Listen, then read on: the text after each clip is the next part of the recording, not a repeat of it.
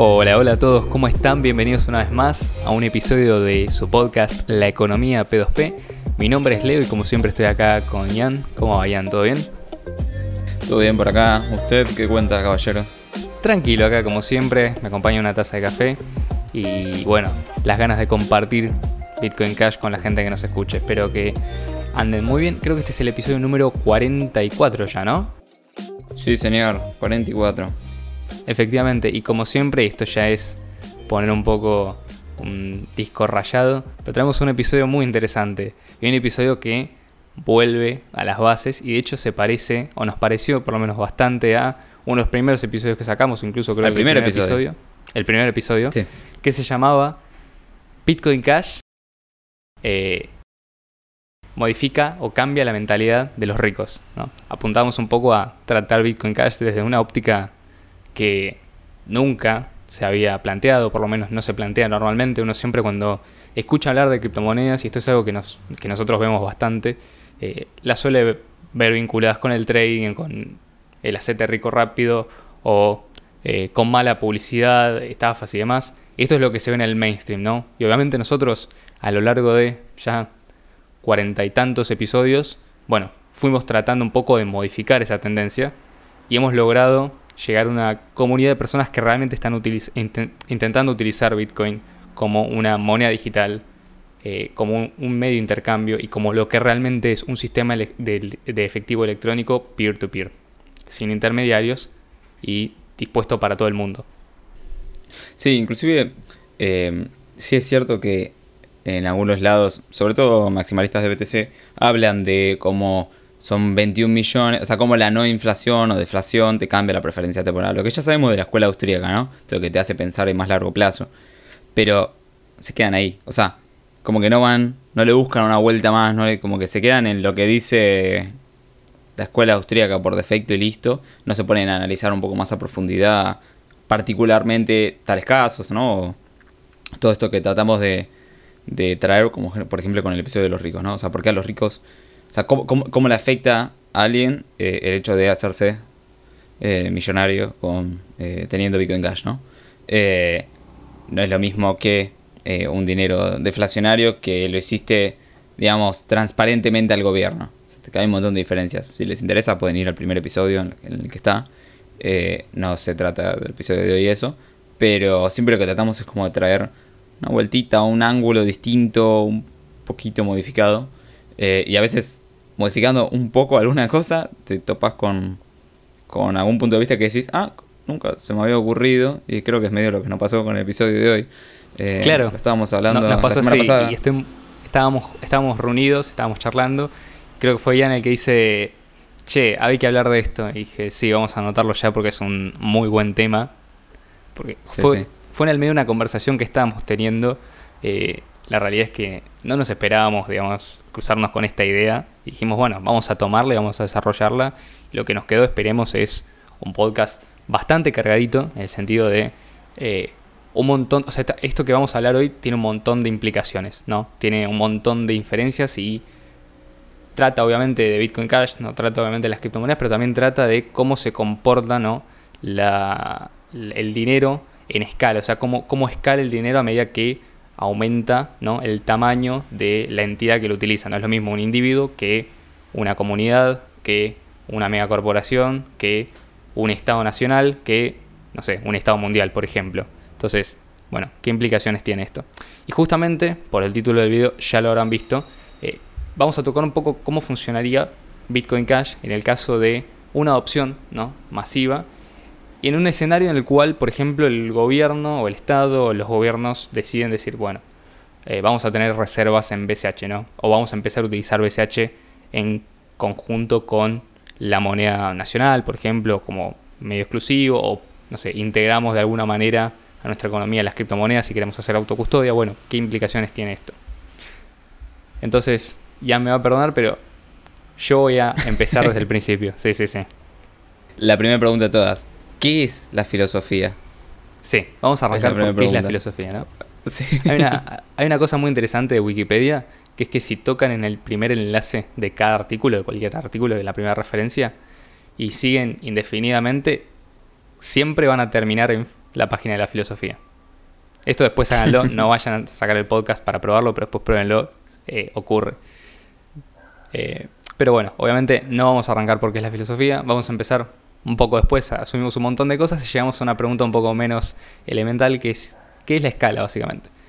Eh, y nosotros a lo que queremos apuntar es que justamente la escala no es un problema que se resuelva con planificación central sin cálculo económico, ¿no? O sea, necesitamos un escenario donde se pueda hacer cálculo económico, o sea, necesitamos un escenario de libre competencia para poder entender el concepto de la escala.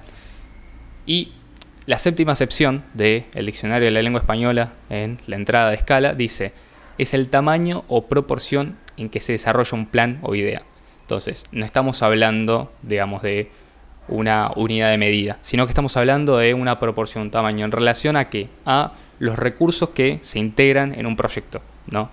Eh, que en definitiva eso es lo que va a terminar teniendo eh, un, un, proyecto cualquiera sea, o sea, desde una empresa que busca introducir un producto al mercado, desde una persona que busca ofrecer un servicio, va a tener en cuenta un montón de factores y una vez que decida que lo que obtiene intercambiando esos factores o el servicio que, ofrece o el bien que, que, ofrece, a cambio de lo que recibe, le hace rentable, o sea, le resulta rentable, o sea, siente que está obteniendo más de lo que da cambio, perfecto. Entonces se ejecuta, se pone en marcha. Bueno, sabemos que este no es el proceso que tiene el Estado, por definición.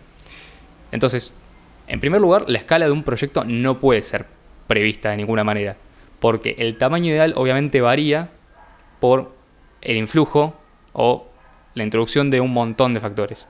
Entonces, de alguna manera la escala, como algo abstracto, se comporta igual que el resto de los bienes del mercado y está sujeto a las leyes de oferta y demanda. O sea, no depende de, bueno, esto es la escala perfecta, esto tiene que funcionar esta determinada escala. Por otro lado, en el caso de lo que es la operación del Estado, la escala generalmente es por definición en todo el territorio nacional, o sea, no vas a estar limitado a eh, fronteras que se dieron naturalmente o que, digamos, aparecieron por el orden natural espontáneo de las sociedades o de las comunidades o de las interacciones de las personas, sino que la mayoría de las veces son escalas que son completamente arbitrarias. Por ejemplo, ¿no? Eh, necesitamos, no sé, proveer electricidad a una zona, perfecto, tiene que llegar a estos partidos, ¿no? A estas provincias. Y esas provincias capaz que tienen trazas o escalas o fronteras que no se condicen realmente con las necesidades. Entonces justamente la diferencia de la operatoria de los mercados es que justamente las escalas tienden a ser más eficientes porque los recursos van mejor dirigidos hacia donde más se necesitan y se tiende a evitar el desperdicio. ¿Acá querés comentar algo, Ian? Sí. Eh, yo creo que es interesante porque en... Hay, hay, hay si querés como dos cosas para medir en esto. O sea, por un lado tenés la escala, o sea, mientras más complejo, más eh, grande es el proyecto, más complicado es gestionar los fondos, donde, donde tenés un sistema como Bitcoin Cash, ¿no? Tenés frase de recuperación. Eh, puedes usar multisig eh, o lo que quieras, pero en cierta escala esto es extremadamente complicado. Y una de las cosas que vamos a hablar, sobre todo después en el podcast, es por qué no solamente es una cuestión de escala. Eh, es una cuestión también de propiedad pública. O sea, cómo, además de imposibilitar que, un banco central pueda almacenar eh, Bitcoin Cash eh, de forma tan simple, como lo pueden hacer con, el dinero que ellos mismos imprimen, cómo casi imposibilita la propiedad pública.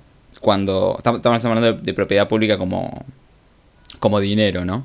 Eh, o sea, si no existiera el dinero fiat y todo el mundo usaría Bitcoin Cash, a eso nos referíamos como la propiedad pública. No, no una calle, obviamente, no tiene que ver con, que una vereda sea o no pública, ¿no? Eh, lo que tiene que ver es con el dinero almacenado por el gobierno. Y no es que lo imposibilita, sino que lo dificulta muchísimo más que eh, el paradigma actual de dinero fiat. es un poco lo que, lo que queremos charlar hoy, pero con mayor profundidad, obviamente. Sí, sí, desde ya. Eh, y de hecho, esto que vos mencionaste es muy importante y lo vamos a ir tocando más adelante, pero no quería pasar ese tema específicamente sin mencionar, eh, ahora ya que dimos un poco una definición de escala, a qué nos referimos con escalable en el caso de un proyecto que sea descentralizado, libre y abierto como por ejemplo los BCH, ¿no? Entonces, acá anoté varios puntos. El primero sería como es, no se puede efectivamente programar una escala ideal. O sea, esto es un error que cometen muchas monedas, ¿no? Especialmente, por ejemplo, uno de los errores que tiene BTC, que programan una escala ideal, ¿no? Entonces, nosotros decimos Bitcoin Cash es escalable. ¿Qué significa esto? Que no está sujeto a una escala ideal. O sea, que entiende que justamente como la escala es algo que se va a dar de forma natural, ¿no? Por influjo de los factores que la componen, ya sean ancho de banda, eh, espacio de almacenamiento, la cantidad de usuarios que quieran usar la red al mismo tiempo, el diferentes tipos de aplicaciones, las tarifas que estén dispuestos a pagar los usuarios, etc. Todas estas cuestiones van a entrar al sistema, ¿no? Y BSH se puede expandir para ajustarse a el consumo más eficiente de todos esos recursos que se disponen. Entonces, el error que comete BTC es justamente decir, no, la escala ideal es esta, es un límite, está eh, capada, ¿no? Tenés un, un máximo de esa escala. Perfecto, el límite a la escalabilidad rompe justamente con todas estas otras interacciones de mercado. Que en definitiva, digamos, no estamos diciendo que la escala, entre comillas, no sea voluntaria, porque vos, digamos, entrando a BTC asumís que esa escala va, a existir siempre, ese, tipo de escala máxima. Simplemente nosotros creemos que es un error introducirla en un sistema que vos después decís, bueno, esto igualmente está limitado, pero tiene que funcionar para todo el mundo. Efectivamente, esto no puede ser así. ¿Por qué? Porque, como ya dijimos, el funcionamiento depende de demanda, el precio de todos los factores, que incluyen desarrollo, innovación, capital humano, entre los cuales están los programadores, la comunidad, eh, los diferentes tipos de emprendedores y proyectos, y también capital físico, por ejemplo los ASICs, el ancho de banda, las redes de comunicaciones, cómo se comunican los mineros entre ellos, eh, la disponibilidad de la tecnología, etc. Entonces, BCH es efectivamente escalable y sostenible si la demanda es suficiente, pero hoy también donde la demanda y el uso es mucho menor de lo que esperamos que sea en un futuro con una opción masiva, igualmente funciona bastante bien. Entonces la escalabilidad es como una especie de elasticidad que tiene un proyecto para adaptarse a el tamaño que se requiere que tenga. ¿Cuál es el tamaño que se requiere que tenga? Y puede variar constantemente. Y la escala de todos los bienes y, factores y, servicios del mundo varía constantemente. ¿no? ¿Cuál es la escala, por ejemplo, de, eh, no sé, las redes de telefonía? Y en el siglo XVIII no había el siglo XIX fueron creciendo, al principio eran pocos y después eventualmente fueron muchos y ahora las redes de telefonía se empezaron a dejar de utilizar eh, porque todo el mundo tiene teléfonos celulares, por ejemplo. ¿no? Entonces no se usan redes de cables de telefonía y la gente tiene un teléfono fijo. Lo más probable es que si te mudas no pongas un teléfono fijo en tu casa hoy en día, salvo que no sé, que vivas en un país donde se usa, pero muy probablemente si te mudas solo eh, o te cambias de casa no vas a estar pensando qué servicio de telefonía vas a contratar. Sería raro. ¿Por qué? Justamente porque eh, hay un montón de factores ¿no? que hicieron que no se demande. Entonces la escala de los servicios de telefonía cae, ¿no? como caen un montón de otras cosas con el tiempo. Aumentaron otras, por ejemplo, vas a preocuparte más de, che, ¿qué proveedor de internet llega a esta zona? ¿no? ¿Cuál es el mejor por el precio? ¿no? Vas a consultar con los vecinos, te vas a fijar. Bueno, eventualmente eso varía. ¿Y justamente por qué? Porque hay un proceso de mercado ¿no? que se da de forma espontánea y natural y que no está limitado por ninguna... Eh, está limitado, digamos, en un contexto estatal, pero no está limitado en, sí naturalmente. Entonces, la gente se estará preguntando qué tiene que ver todo esto que estamos diciendo con eh, la escala de los estados y cómo podrían almacenar BCH. Entonces, ahora sí, Ian, si te parece bien, pasamos a la parte jugosa del podcast, ¿no? Pero era importante, creo yo, hacer toda esta, esta introducción porque una vez que entendés esto, puedes entender lo que viene. Es como, viste, se construye por capas el conocimiento. Está como... el conocimiento. El conocimiento es, es, en capas, exactamente. Sí, sí. Eh, de acá en Marte por capas. Eh, yo creo que una de las preguntas que nos hacíamos con Leo, no me acuerdo cómo, la verdad que cómo entramos a charlar este tema cuando lo charlamos nosotros, antes de que se nos ocurra, che, esto va para un podcast. Eh, estábamos pensando cómo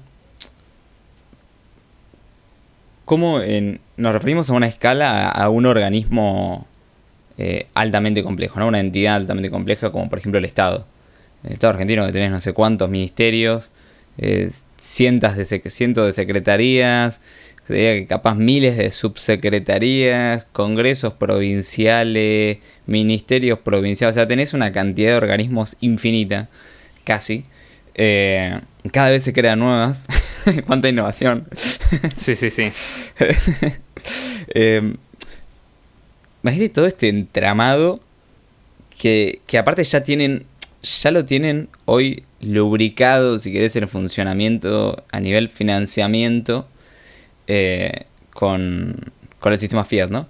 Hoy debes tener una, una caja de ahorro a nombre de la provincia en tal banco, a nombre del ministerio de tal, de la entidad de tal, de la empresa.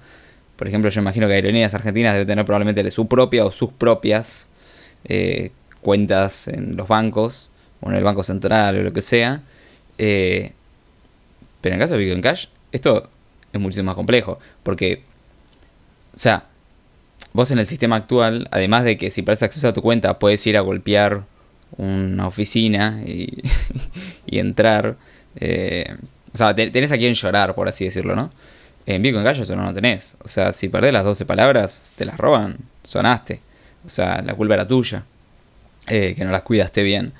Bueno, acá esto entra en cortocircuito con un gigante como el Estado, ¿no? Donde tenés miles de organismos distintos y probablemente cada organismo o muchos de ellos deben tener su propio sistema de financiamiento. O sea, obviamente tenés como un como que como que llueve, ¿no? La guitarra le cae a cada uno un derrame. La verdadera teoría del derrame. está, pensando lo mismo, boludo. La verdadera teoría del derrame les derrama eh, a todos los organismos, tipo del ministerio pasará a la secretaría, no sé, es una cosa así. En el caso de Cash esto es hiper complejo. Arrancando de quién es el de arriba, quién es el que tiene las 12 palabritas o la multisig, quién tiene acceso a la multisig eh, arriba, ¿no? ¿Y quiénes? Claro. Porque decís, bueno, no, no lo tiene una persona, lo tienen varias. Bueno, ¿quiénes son? Claro, exactamente. Eh, ¿Cuál es la garantía de que Central, Claro, supongamos que el Banco Central tiene, eh, no sé, miles de, el equivalente a miles de millones de dólares actuales en Bitcoin Cash, ¿no? Por ejemplo. Eh, o tiene como tiene reservas de oros. Bueno, por ejemplo, robarte el oro es bastante difícil en el sentido de que es oro físico, ¿no? Gran, gran cantidad de oro.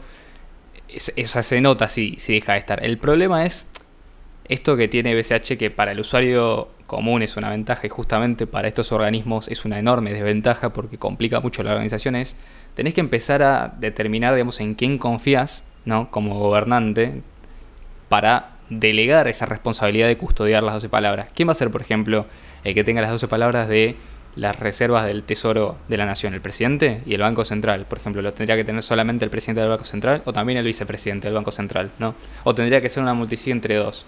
Y si es una multisig 2 de 2 y uno pierde las 12 palabras, ¿qué hacemos con esa persona? Porque ya esos fondos quedan completamente inhabilitados. Sí, sí. Y a partir de ahí, ese problema se repite para cada organismo estatal, ¿no?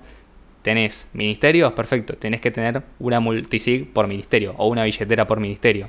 Cada secretaría tendría que tener su secretaría. Eh, perdón, su, su, billetera por cada secretaría. Lo mismo para cada subsecretaría, cada gerencia o dónde se, dónde se gestionaría, en qué nivel, ¿no? se gestionan todos estos fondos. ¿Cómo se garantiza que la persona que está ahí a cargo de enviar el dinero sea una persona competente ¿no? y tenga incentivos correctos para garantizar que los fondos no van a ser eh, apropiados, por ejemplo, o simplemente por una cuestión de negligencia lo va a perder? O por ejemplo, suponete, no sé, que de golpe el presidente cambia, ¿no? Eh, viene otro partido y el partido anterior dice, bueno, les hacemos la vida imposible y a propósito pierden, entre comillas, las 12 palabras para que después el próximo gobierno empiece con reserva cero. O sea, accidente de estamos hablando exactamente, estamos hablando, ¿no? de un problema, un montón de cuestiones que eh, el Estado, digamos, tiene que resolver, incluso aunque no adopte BCH a un nivel eh, o, cualquier cripto para este, para este fin, ¿no? Aunque incluso aunque no lo adopte a un nivel absoluto, sino aunque sea diga, che, voy a empezar a tener esto en reserva porque esto es un activo que se está apreciando y se está empezando a utilizar. Sí, esto, ¿sabés que le pone esteroides a lo que conocemos ya en tercer mundo? Porque, tal vez en Suecia funcione más ordenado, ¿no? Pero en tercer mundo, o sea, en Argentina, donde cuando, cuando, Macri ganó las elecciones, eh, el gobierno anterior a Macri no le quería dar la cuenta de Twitter de la Casa Rosada, ¿me entendés? no se la dio. O sea, imagínate. Imagínate lo que va a ser darte la multisig. O sea, vas a tener que pelear como nuevo gobierno cada subsecretaría que te dé la frase de recuperación, ¿me entendés? sí, sí, sí. Porque es cierto que por un lado tenés la ventaja de la transparencia, ¿no? Puedes decir, bueno, esta es la dirección de, de la subsecretaría de no sé qué y sabes cuántos fondos tiene de forma transparente, cosa que hoy no lo puedes hacer. O sea, tenés esa ventaja de cara al público, ¿no? Porque puede auditar el público, pero al mismo tiempo si alguien se roba algo no sabés quién fue, ¿no? Porque vos no, no, no aparece tu firma en el momento, no, te graban. No, o, o, Eh, o no lo apareces tirando tirando un por bolso. otra criptomoneda. No, por ejemplo, Claro, se sí. te fuiste a Monero o usaste Cash Fusion, entonces se pierde el rastro. Después ese dinero vuelve a entrar en la, en la economía, entre comillas, limpio, porque no hay una forma simple de rastrearlo. Entonces tenés un montón de eh, Sí, problemas prácticos. Y esto es el menor de los problemas. Estamos hablando solamente de negligencia, incompetencia, por no decir corrupción, a niveles estratégicos. Entonces, eh, ¿qué pasaría si en, en cambio, no cuando vos decís, bueno, esta es la dirección del Banco Central, tiene el equivalente a 45 mil millones de dólares en BCH? Perfecto.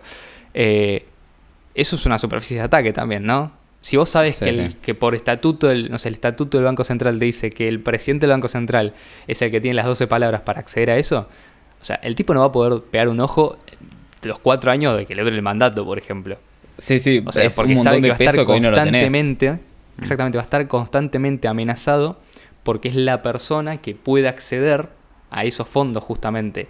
Y quienes están interesados en obviamente apoderarse de lo que no es suyo, van a, van a buscar justamente apuntar esos eslabones débiles, porque justamente no van a decir, che, bueno, vamos a tratar de adivinar la clave privada. Van a ir con la persona que sabe, que sabe la clave privada y van a torturarla hasta que lo obtengan. Básicamente van a utilizar otros mecanismos de extorsión o, o lo que sea, pero justamente ahí vos ya tenés un problema que eh, no tenés a nivel personal, ¿no? Y a esto ya vamos a entrar más adelante. Sí, Esto- literalmente te volvés un target.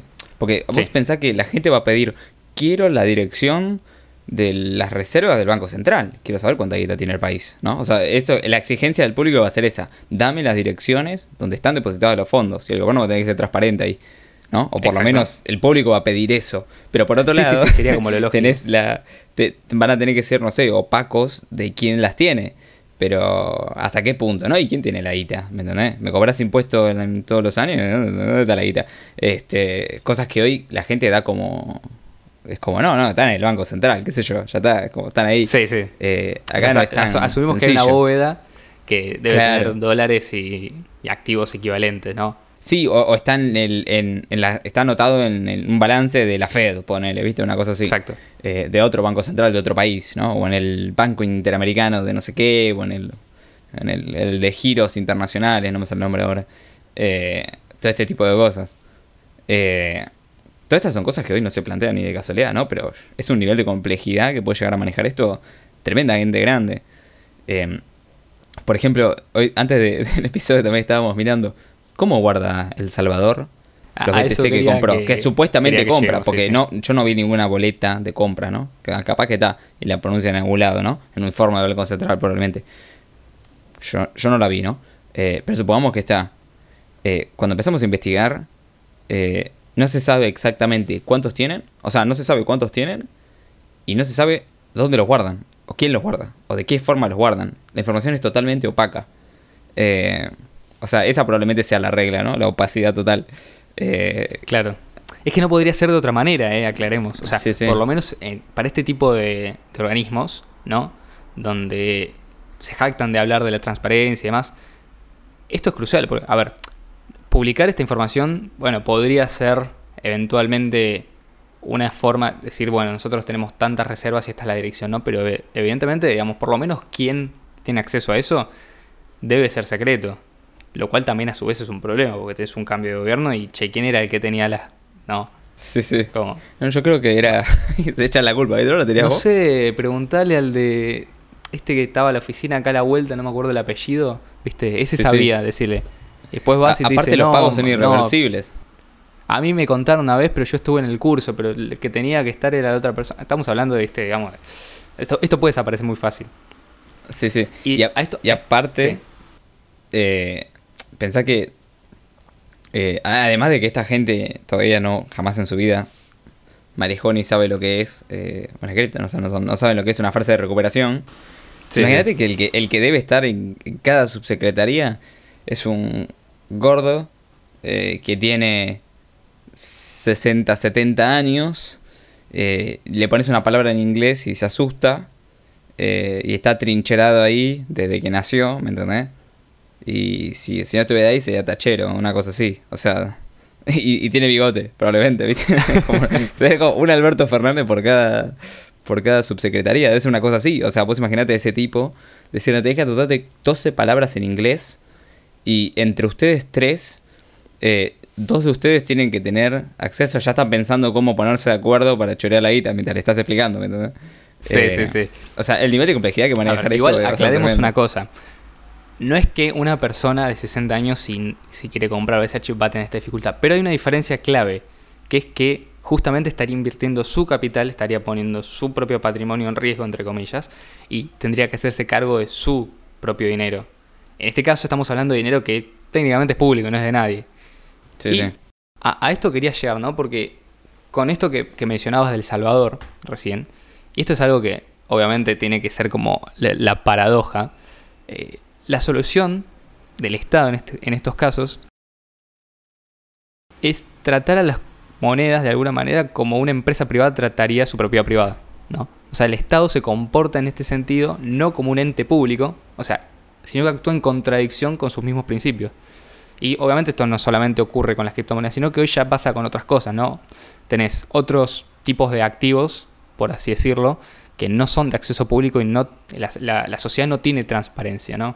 Tenés tratados que son secretos entre diferentes países, entonces el, el público no tiene acceso a qué es lo que está firmando tu país, o sea, tu gobernante, a qué te está comprometiendo a vos.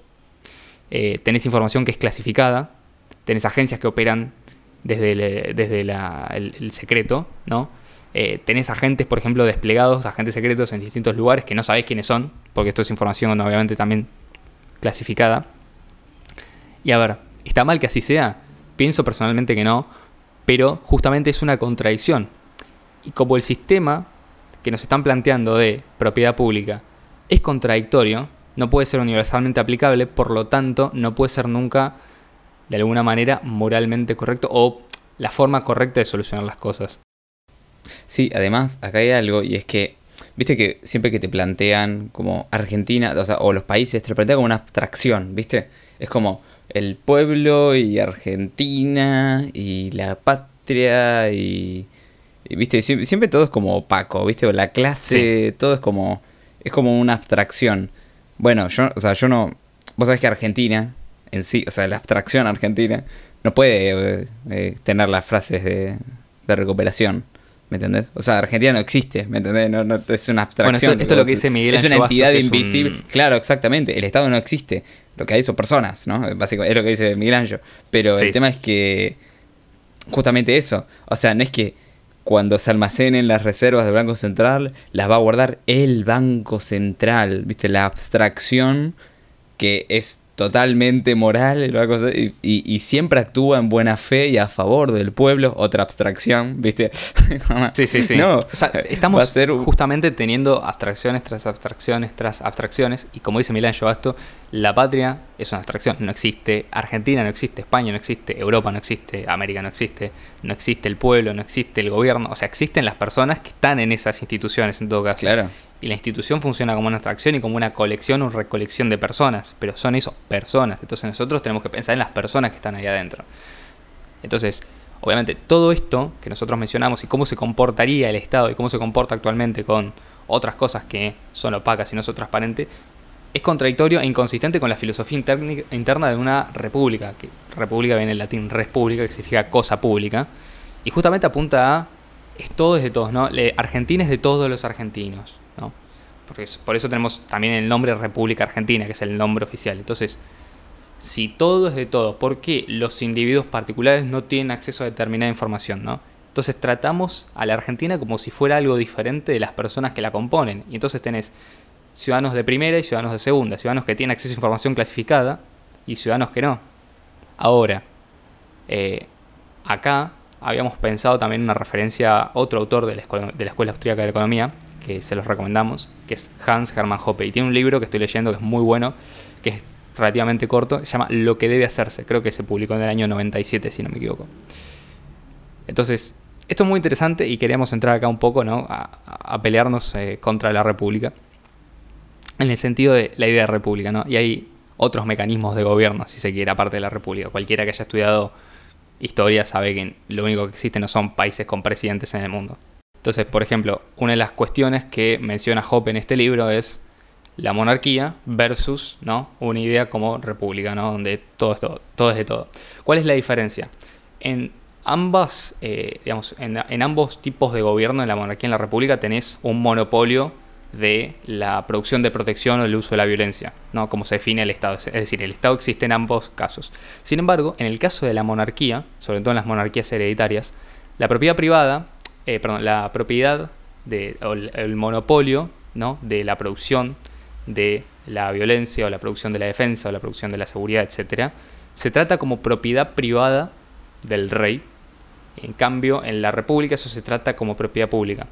Y acá tenés una diferencia muy interesante porque justamente el problema que tenés es que cuando vos transicionás de una monarquía a una república, que es como pasó en la mayoría de los casos, vos dejás de tener esa concepción de que una persona puede tomar las decisiones que sean necesarias y pasás a tener una sociedad en la cual los gobernantes tienen mayor inestabilidad, existe o pasa a existir una alta preferencia temporal, es decir, una tendencia al cortoplacismo que termina casi siempre en decadencias culturales, morales, políticas, etc. Tenés posibilidad de robo y de alguna manera también esto explica ¿no?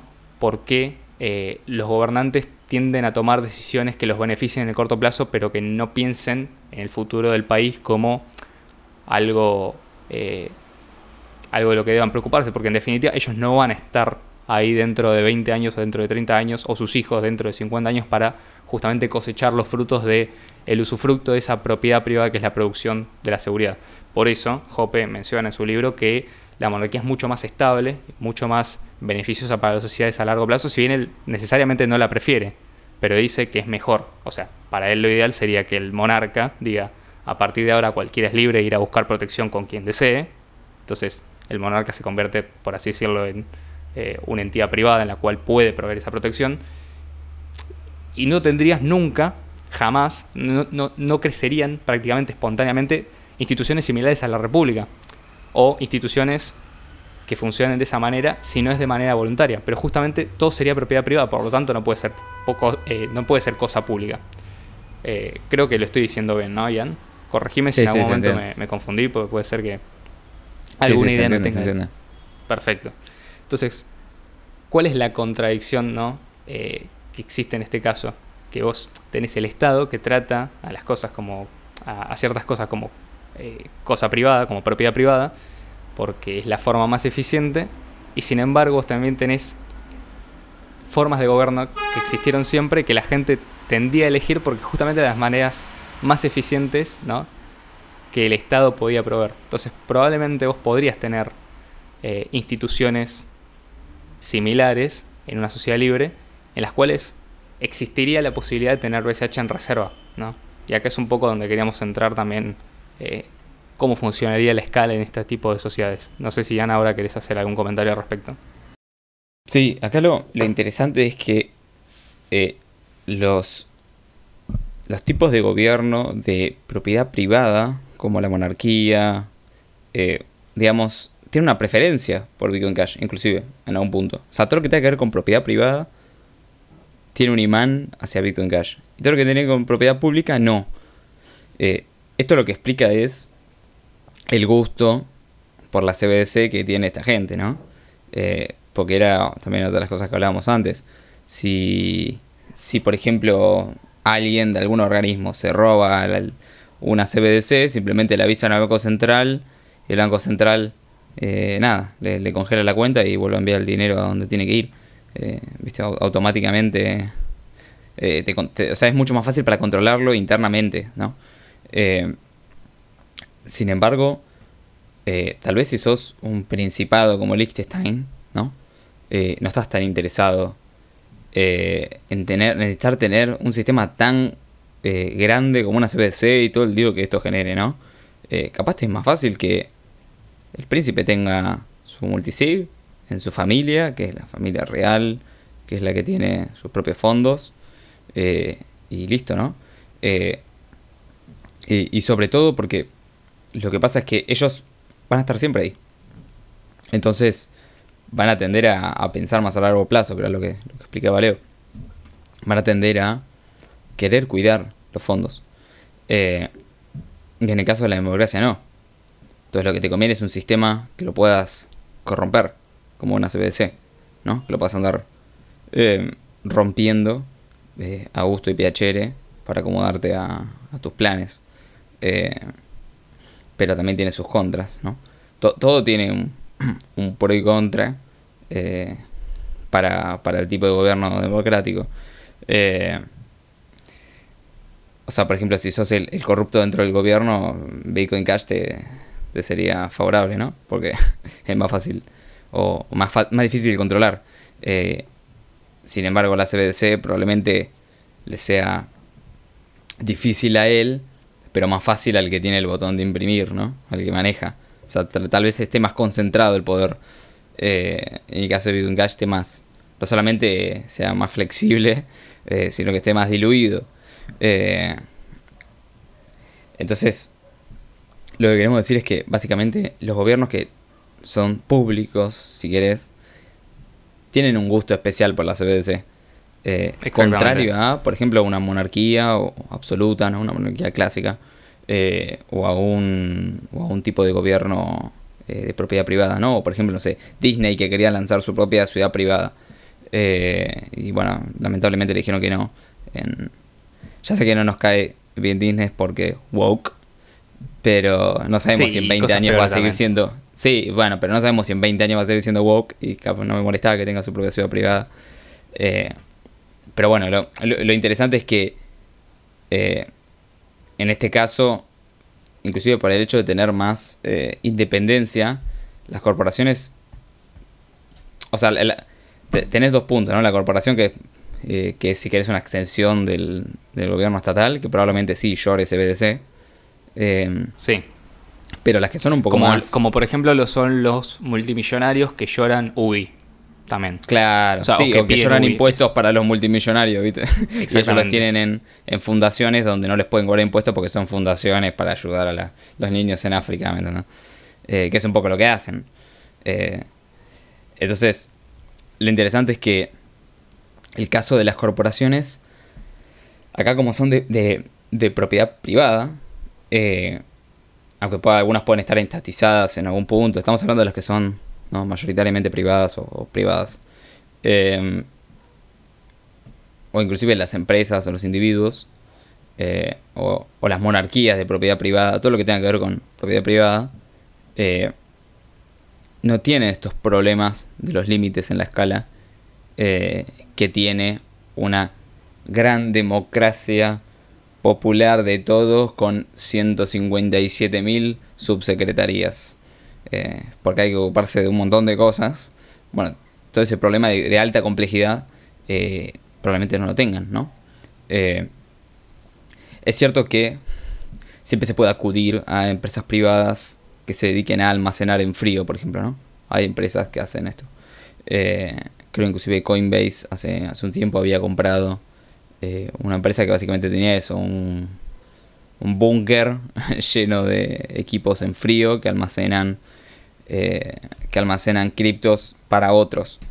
Pero vos pensás que le estarías confiando el dinero de uno o más países en un solo lugar físico. O sea, va a ser, además de que súper tentador para cualquier criminal. Eh, sabes que si. O sea, si sos un país y sabes que el dinero está físicamente en este lugar del otro país, en este lugar puntual, eh, te, tira una bomba y te destruye tus reservas, ¿me entendés? O sea, es como. Eh, en la CBDC, bueno, nada, simplemente está como más distribuido eh, dentro del Estado, ¿no? Probablemente tengan distintos servidores distribuidos. en el caso de esto, si las tenés que tener en frío, no puedes tener en frío en 10 lugares, la tenés que tener en frío en un lugar. Eh, también ahí te estás convirtiendo en un target para otros países. Eh, también pensá en dejarle las reservas de tres países a una sola empresa privada en un bunker. El dueño tiene un poco, poco bastante de poder.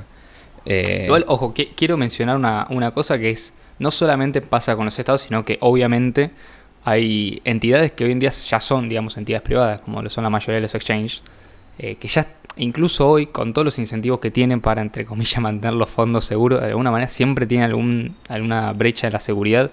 alguna filtración y siempre se terminan perdiendo fondos, inevitablemente. Y esto incluso, aunque digamos están los mecanismos en lugar para tratar de evitar que estas cosas ocurran, ocurren igual. Imaginémonos, ¿no? Si los estados empezaran a utilizar criptomonedas creyendo que las pueden manejar como manejan las monedas eh, hoy en día, como manejan los fondos de los bancos hoy en día. Tendrías, digamos, eh, una pérdida, o sea, se perderían las reservas, Argentina perdería las reservas en menos de un mes probablemente. O sea, se las quedaría una persona, un grupo de, hackers eh, o un político corrupto que va a tener la astucia suficiente como para poder hacerlo sin, sin que lo descubran. Y bueno, de golpe este, se termina Argentina prácticamente, ¿no? en la práctica lo que te genera es eso. Eh, por eso, digamos, también esto de alguna manera lo que logra es pone como una especie de freno a el crecimiento ¿no? del el Estado. ¿no? O incluso al crecimiento de las eh, ciertas. de algunas instituciones que tienen problemas justamente por esto. O sea, llegan a un punto en el cual es extremadamente difícil tener reservas, ¿no? de todos los fondos que tienen, entonces digamos se tienen que subdividir para poder seguir este, manteniendo, manteniendo negocios. O sea, lo más probable es que, no sé, una empresa de seguridad, ¿no? Antes que, no sé, tener una cobertura en cinco países diferentes, prefiera dividirse en cinco, ¿no? Para poder gestionar mejor y que cada una de esas cinco empresas se gestione sus propios fondos. Y incluso si alguna de esas se vuelve muy popular dentro de uno de los países, también se podría subdividir. Entonces, justamente lo que te genera es más descentralización de los servicios, ¿no? Y eh, un mercado mucho más eficiente. Obviamente si esto le sumas que no tenés dificultades para entrar al mercado y tenés una sociedad de libre competencia, bueno, mucho mejor, ¿no? Pero es como que la escala preferible siempre es la local. Sí, y además lo que se almacena en las empresas es dinero de la empresa, o sea, la empresa almacena dinero. En el caso del Estado estás, estás almacenando dinero que, se lo robaste a otro, ¿no? O sea, no te tuviste que forzar como empresa para, claro, para ganar tanto dinero, ganar, ¿me entendés? Clientes para obtener tanto dinero. No, acá se lo simplemente se lo sacas a otro y listo. Eh, entonces, inclusive lo que, lo que vemos acá es un problema de cálculo económico, ¿no? Eh, es como con la educación. ¿Quién la va a proveer? ¿Cómo la va a proveer? ¿Cuánta educación? ¿Dónde la educación? ¿A quién es la educación? ¿Cuánta calidad? ¿A quién? ¿Cómo hacemos que sea igual para todos? ¿Ves? Tenés un montón de, de cosas a tener en cuenta eh, y eso mismo le aplica al momento de almacenar eh, Bitcoin Cash a una ultra mega corporación enorme. o sea, te mantiene en raya, ¿no? te mantienen en raya con el cálculo económico. Es otra manifestación de, la imposibilidad de cálculo económico demostrado eh, con la propiedad privada, ¿no? Eh, Exactamente, en un contexto en el cual vos no tenés libre competencia de los factores como para poder estimar un precio, ¿no? O sea, esto aplica En, sociedades socialistas. Y justamente un poco esto de propiedad pública es un cierto nivel, un cierto grado de socialismo. ¿Qué es el comunismo? Es todo es absolutamente, absolutamente todo es público a medida que vos vas transicionando eso a todo es privado, tenés puntos en el medio. Si querés, puedes tener una república, digamos que sería como el sueño del liberalismo clásico, una república, un estado mínimo, ultra pequeño, eh, moderado y eficiente, pero seguís teniendo justamente imposibilidad de cálculo económico porque tenés un monopolio. Es un monopolio obligatorio que es el monopolio del uso de la fuerza. Eh, y a medida que vos te vas transicionando hacia sociedades más libres, lo último que tenés es, antes de pasar a una sociedad completamente descentralizada y sin ningún tipo de monopolios, eh, artificiales obviamente, sería eh, la monarquía de propiedad privada. ¿no? Y después ya pasas a tener en realidad tendrías la suscripción mensual a, la empresa de seguridad. Sí, sí, bueno, en el medio tendrías una aristocracia, a lo sumo.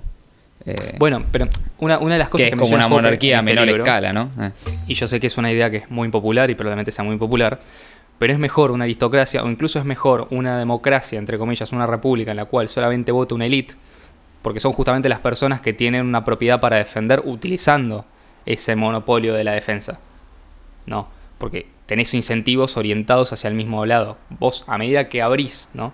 las posibilidades de participación en esa república, y como todo es privado, perdón, como eh, todo se convierte en público, o todo potencialmente puede ser público, porque vos, por ejemplo, dejas de tener garantías absolutas sobre la propiedad privada, en definitiva lo que haces es limar la base de la sociedad, que es una de las bases de la sociedad, es la propiedad privada, el respeto a la propiedad privada, y bueno, ya potencialmente mediante el uso de la violencia del Estado podés o tenés la posibilidad potencial de acceder violentamente a la riqueza o la propiedad del otro. Entonces, cuando, por más que vos no lo apliques, si solamente abrís la puerta, ¿no? Eventualmente alguien va a pasar. Y es una cuestión del tiempo para que atravesar esa, puerta, de, atravesar esa puerta deje de ser visto como algo malo, ¿no? Por ejemplo, la mayoría de eh, los planes de seguridad social aparecieron en un momento de guerra y pobreza. Por ejemplo, creo que fue en Estados Unidos, arrancó después de la crisis del 29, dijeron, ok, vamos a abrir un programa de seguridad social para que las personas puedan encontrar una forma de subsistir a medida que eh, buscan recomponerse económicamente. Perfecto, funciona bien, pero es una cuestión de tiempo hasta que la sociedad se acostumbra a eso y se utiliza justamente la democracia para, para que las personas que reciben eso puedan tener un, eh, una oferta ilimitada de eso, básicamente. En definitiva, también se convierte en un punto de discusión para cualquier político. Es decir, puede venir y decir, eh, por ejemplo, con el tema del UBI, eh, todos los políticos para ser votados van a decir, yo te subo el UBI. Yo el UBI lo voy a subir a 2.000 dólares por mes, 3.000 dólares por mes. Es una cuestión de tiempo. Sí, pagan los robots. Exactamente. O sea, vamos a poner, no sé, vamos a cobrar más impuestos para repartir más UBI. Perfecto. Eh, pero eso es justamente porque vos no tenés en esencia, cuando vos negas la, propiedad privada, eh, terminás teniendo este, este, tipo de inconvenientes en la sociedad. Y es un poco también lo que BCH pone de manifiesto, ¿no? Como vos con BCH no podés negar que existe la propiedad privada y que no hay forma de acceder a la propiedad privada de otro, porque no tenés acceso a la clave privada de otro, no tenés acceso a la clave privada del resto de las personas de la sociedad, como es inconfiscable, y acá también aparece una de las cuestiones de eh, una de las características fundamentales que tiene BCH por diferencia al resto de, por ejemplo, la CBDC o incluso el dinero fiat, bueno, no tenés eh, una amenaza constante sobre tu propiedad privada. De hecho, incluso, ¿no? Suponete que de golpe el resto de tu propiedad, no sé, tu casa, eh, tus autos, tu, no sé, lo, lo que sea, tu, tu, tu, oro físico, lo que sea, puede ser potencialmente amenazado, ¿no? Pero no vas a tener una amenaza posible o real contra los BCH que vos tengas. O sea, pueden amenazar como hicieron contra todo lo otro, pero no directamente contra los BCH. ¿Por qué? Porque justamente mantienen la característica de la inconfiscabilidad.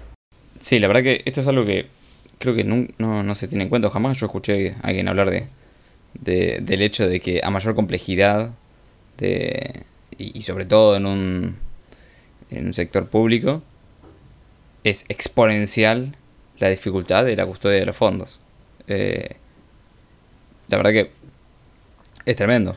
Eh, son cosas que no se tienen en cuenta, ¿no? Pero son como, ah, bueno, esto tiene un efecto mucho más fuerte que el hecho de que no te puedan cobrar impuestos automáticos o eh, ya es, los complicás a ellos mismos, ¿me entendés? los complicás por dentro. entonces, en definitiva, Bitcoin Cash lo que pone en manifiesto es la contradicción de la idea eh, de propiedad pública. O sea, esto es cada vez más complejo eh, mientras cada vez más grande es el Estado. Eh, y al mismo tiempo lo que pone es su inconsistencia a la hora de ser aplicado. como te pone en cara la complejidad de la práctica de la propiedad pública, aún más de lo actual, que con el dinero fiat, ¿no? Desde ya. Y te hago una consulta. ¿Vos crees que será esta la, el argumento que tendríamos que ir y presentarle a Jope para que efectivamente convertirlo en un Bitcoin Casher? y habría que probar, ¿no? Mandarle un mail. O al príncipe Liechtenstein también, ¿no? Sí, sí. Que de hecho, para los que no conozcan, eh, Liechtenstein es un principado que funciona prácticamente como una monarquía privada. Sí. O sea, creo que prácticamente no cobran impuestos, sino que incluso es el, el príncipe o la, la familia real aporte impuestos. Y es un país ultra minúsculo y funciona bárbaro. Sí, sí, eh, bueno, el Principado no. Los príncipes no viven de. No reciben dinero público, digamos. Ellos tienen como su dinero invertido y ya está, viven de los intereses de eso. Sí, por ejemplo, la familia real británica. Claro, y aportan a, eh, no sé, la educación o lo que sea en, Liechtenstein. Eh, Así que, bueno, la verdad que esperemos que este podcast les haya interesado a todos. Eh, ya saben que espero nos pueden, que sí, espero que sí. Eh, ya saben que nos pueden ver y encontrar en un montón de lugares. Bueno, YouTube, eh, Odyssey, Podcast, siempre presente. eh, Google Podcast, Anchor, Spotify. Eh, ¿Me estoy olvidando algo? Creo que esos son los lugares donde nos pueden escuchar y también nos pueden seguir en Twitter, en Memo y en Telegram. Sí, exactamente. Todos los enlaces están abajo en la descripción. Sí, está todo. Así que bueno chicos, la verdad que esperemos que os haya interesado y nos vemos el viernes que viene. Chau chau. Hasta pronto.